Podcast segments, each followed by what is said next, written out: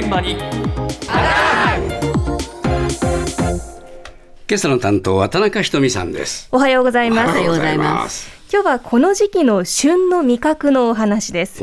ブリやタイなど魚が美味しい季節になってきましたが、食べる時に出るゴミの部分を有効活用しようという取り組みが広がっているんです。あ、味の話じゃなくてゴミの話ね。ゴミの話なんです。食べる話ではありません。そうですかはい。えええーまずは富山県の会社、株式会社シンクシーの野口智久さんに伺いました。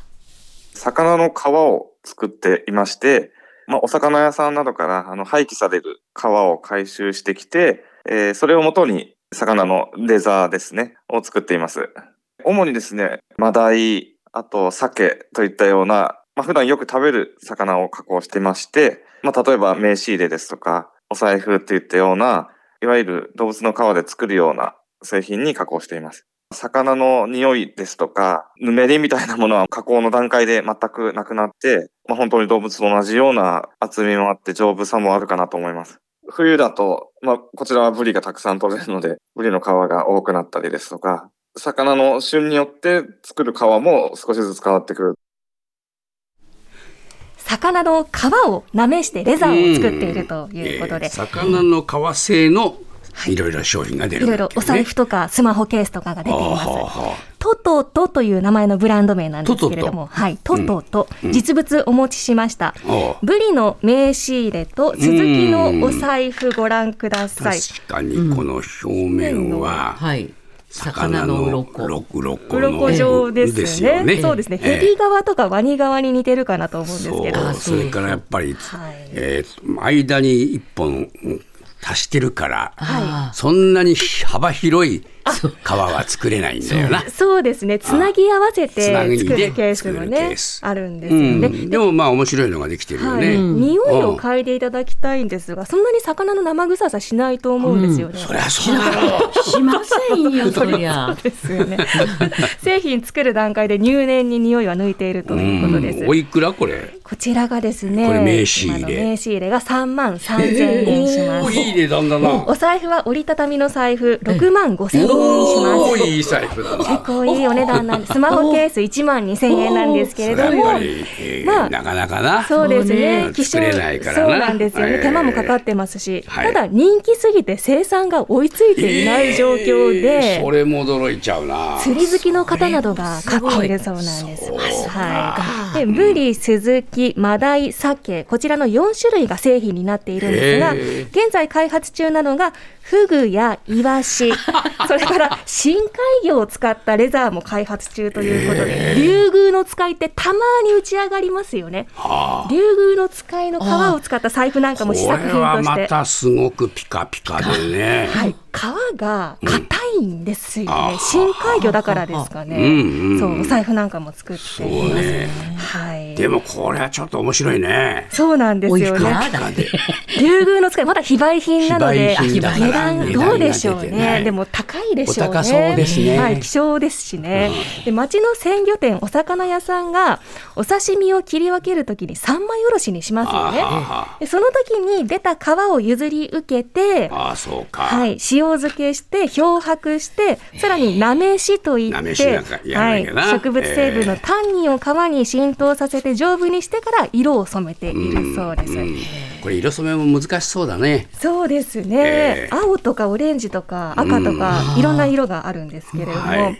ただこうしたゴミになっていたはずのものを有効活用しようという取り組み、ね。まあ、環境に優しい取り組みなんですが、こうした魚の他にも同じく今旬を迎えているリンゴもレザーとして生まれ変わっているようなんです。えーリンゴなんです、長野の会社ソレナの伊藤ゆりさんに伺いました。リンゴを原料とした自然由来の人工比較になります。リンゴジュースだったり、シードルを作る上で残る、その実とか芯とか種とか皮ですね。そういった部分の粉末をですね、混ぜて仕上げていく。バッグだったり、えーお財布だったり、あとはあの家具だったり、そういうものに今チャレンジしている。出来たてはあのアップルパイみたいな感じの匂いが広がります。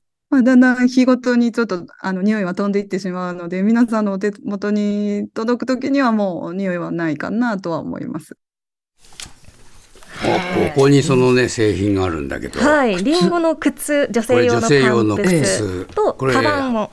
バッグね。バッグおあら持ちしま軽くしてたね。軽い。はい、こちらは合皮です。合成比較です。あら、で靴もね柔らかいの。柔らかくて軽くて水をよく弾く。そうですね。軽いのがまずねはい、驚きますよね。今年から本格販売されたそうなんです。がで、皮が柔らかいね、はい、柔らかいですね。靴とかも足に馴染みそうですよそうだね。書きやすそうだね、はい、先ほどの魚のように、うん。リンゴの皮そのものを貼り合わせているのではなくてなくて。はい、リンゴの絞りかすをパウダー状にししてて合皮を作る際に混ぜ込んでいるということです。ああなるほど、はい。ええ。匂いもですね工場はアップルパイの匂いがするっておっしゃってたんですけどもうすぐ気化して抜けちゃうので匂いはしませんこね。のバッグはなかなか使いやすそうでね。ねいいですよね。ですね。うん。でこちらも売れているそうでバッこれグはバッグはおいくら？5万9800円。あらお手頃、うん、お手頃パンプスはお手1万4300円。頃お手頃の値段ですよね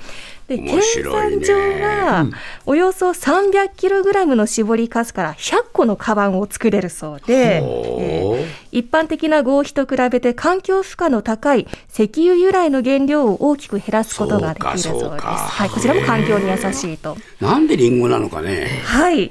伊藤さんはですね、えー昔、フルーツジャムを作る工場で働いていたそうなんですけど、はい。その時製造過程で大量に絞りかすが出ているのを目の当たりにして、うんうん。まあもったいないなと、えー何かに活用できないかなと思ってたそうなんです。はい。で一方世界ではパイナップルやバナナなどさまざまな植物由来のレザーが広がっている状況なんですけれども、まあ、長野リンゴの生産量青森に続いて2位ですので、え。ーせっかく長野にいるならリンゴでしょうということで研究を進めたとおっしゃっていました。あそうですか。はい、そして発売を始めてから1年経った今なんですが、ええ。こちらのリンゴレザーを人一倍応援してくれる人がいるそうです。うん。再びそれらの伊藤さんに伺いました。一番反響があるのは、地元の農家さんたちですね。長野県の飯綱町っていう信州の北部にある町なんですけど、まあ、この町ってその全国でリンゴの生産量1%で人口1万人のまあ小さな町なんですけど、年々その高齢化や過疎化が進んでまして、作っていく工程の中で本当に馬鹿らしいなって思うことも何度もあるみたいで、本当だったら贈答用で売れるっていうのが一番農家さんにとっては大きな収入につながるんですけれども、ちょっと色が変わってしまう。形が違ってしまう。っていう、それだけで売値が半値になっちゃったりとか、極めつけがその2019年に台風19号大きな被害がありまして、水浸しになって売り物にならなくなっちゃったり、それをやっぱりこのリンゴレザーを見て、うちの地元のリンゴもなんとかできないかと、こう継続していくっていうところに対してのモチベーションですよね。そうかはいもうリンゴ作る意欲もなくなっちゃう、そうなんですよいう中でね、はい、ええ。いつ災害が来るかわからない中で、はい。果物として売れなくなっても商品になるということで地元の農家さんたちのモチベーションにつながっていて。これは大きいね、そう本当に。ね。うん。現在町役場とも一体となって開発を進めているということでした。ええはいいやーこういう労力を考えるとね、こういう作作品は本当貴重ですよね、ええ。大いに応援して皆さんでねえ。ー活用してほしいなと思いますね。